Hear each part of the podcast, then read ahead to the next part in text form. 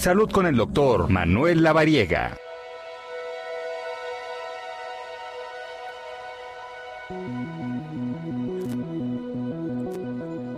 Dos de la tarde, 39 minutos. Hay un tema que no sé, bueno, es para hacer reflexión, ¿no? Eh, para hacer reflexión, así como, como lo es los días luctuosos, como lo es el cáncer, ¿no? Como lo es este enfermedades, como el, Alzheimer, ¿no? Por ejemplo, para hacer pues una reflexión, ¿no? Por ejemplo, hoy 26 de septiembre, Día Nacional de Órganos y de Tejidos. Hoy 26 de septiembre. En la línea telefónica, nuestro colaborador de cabecera, el doctor Manuel Lavariega Sarachaga. Tocayo, ¿cómo estás? Toca tarde. ¿Qué dices? Eh, oye, a ver, ¿qué tan importante es hablar de, de los órganos y de los tejidos? ¿Por dónde empezamos a platicar, Tocayo? Es un día, justamente como lo comentabas, en donde se busca exhortar a la población a realizar esta práctica altruista. Hoy es el Día Nacional de la Donación y el Trasplante de Órganos y Tejidos y justamente pues en conmemoración a ello, pues el objetivo es promover esta práctica altruista, pues que finalmente el objetivo es salvar la vida de millones de personas. Correcto. Eh, a ver, eh, esta enfermedad, ¿a quién le da? ¿A quién no le da? Eh, ¿Por dónde empezar a hablar, este tocayo, de esto? ¿No? Para este poner en contexto, ¿no? A quién si le da, a qué personas y quizás son más vulnerables, ¿no? A esta enfermedad.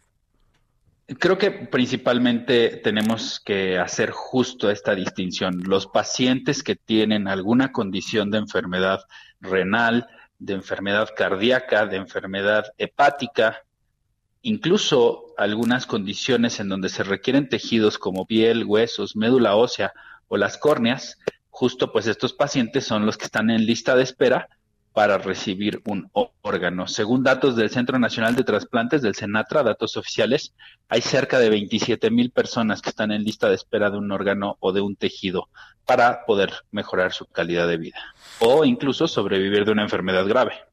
Ok, órganos y tejidos. ¿De qué estamos hablando de órganos? O sea, ¿es el hígado? ¿Es a lo mejor un ojo? No sé. Digo, me imagino, no, no, no, no, no sé.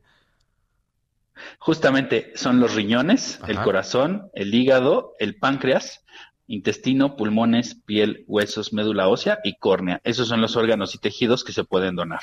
y es que acabo de ver la, la serie del calamar y de repente, bueno, por ahí vemos los órganos, ¿no? Que, que por cierto, eh, no estamos muy alejados del tema del tráfico de órganos, ¿no? También que es una práctica ilegal y que es una práctica, este, pues que hay que, que, señalizar, ¿no?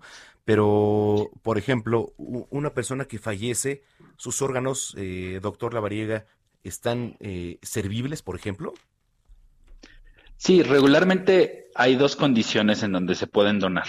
Los pacientes que tienen una condición, por ejemplo, por un accidente de tráfico y quedan con muerte cerebral, estos pacientes se hace un proceso de procuración de órganos para que sigan, digamos, recibiendo sangre del propio cuerpo del paciente y se haga pues un tema de preparación, o sea, no es solo así como sacar el órgano, el corazón o el riñón o el hígado, sino se hace todo un tema de procuración y se contactan dos hospitales que tengan la infraestructura suficiente pues para poder acordar y para poder asegurar que el trasplante sea un ah. éxito, porque se requiere un gran equipo especializado y muchas voluntades y sobre todo mucha planeación y trabajo para poder extraer el órgano y llevarlo al otro hospital donde se va a donar al otro paciente. No me queda duda que en México hay especialistas y este y que lo hacen muy bien, pero hay hay instalaciones, Tocayo, para, para hacer esto, sí.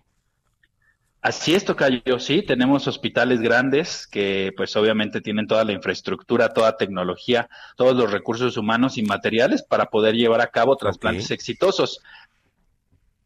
Oye, eh, te quería preguntar algo, digo, ya que estamos aquí en la línea telefónica, porque en la semana nos surgió una duda. Fíjate que eh, hace dos semanas eh, encontraron en el metro Chabacano dos serpientes, digo, no venenosas, afortunadamente, y luego en la alcaldía Cuauhtémoc encontraron una boa conscriptor, ¿no? Conscriptor, así se le llama. Que bueno, si tú te le acercas a lo mejor pues no te pasa nada porque pues eres un adulto o una adulta, pero si llega una niña pues la puede asfixiar, ¿no? Yo lo que te quería preguntar, eh, ¿crees que los hospitales de nuestro país estén capacitados o tengan las reservas necesarias para afrontar una picadura de serpiente? Sí, en realidad es una mordedura de serpiente, ese es el término correcto. sí.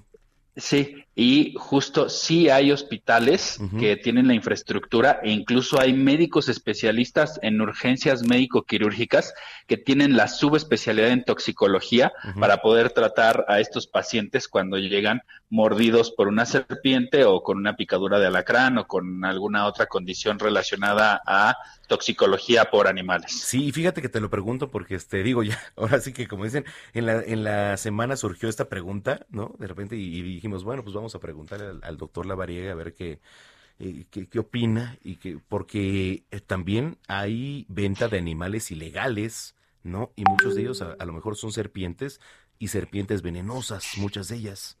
¿no? O alacranes o, bueno, cantidad de animales, ¿no? Que a lo mejor, pues, eh, emiten un veneno a la hora de picar o morder. Y, y, yo lo que me preguntaba es, a ver, aquí en nuestro país, en la ciudad, en donde estemos cerca, ¿hay capacidad para reaccionar? Yo no lo sé, no sé qué opinas, Tocayo. Sí, sin duda. Y yo creo que es una pregunta súper válida y que seguramente muchos de nuestros radioescuchas tienen como duda. Si bien es importante mencionar que existe una infraestructura importante en cuestiones de toxicología, no solo en nuestra ciudad, sino en todo el país, sí hay especialistas que se dedican a realizar este tipo de actividades y que son subespecialidades relacionadas a toxicología médica. Ok, correcto. Eh, doctor Manuel Variga, ¿dónde te podemos seguir, por favor, en redes sociales?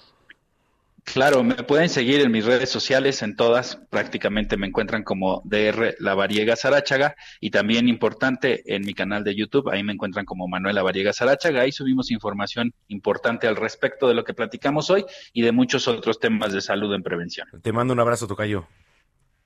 Un fuerte abrazo para todos ustedes, toda la cabina y también a todos los radioescuchas. Excelente tarde de domingo. Muchísimas gracias. Es el doctor Manuel Lavariega Sarachaga, colaborador de ese espacio y además premio uno de los premios que lo catalogan como uno de los 100 médicos de la salud a nivel mundial.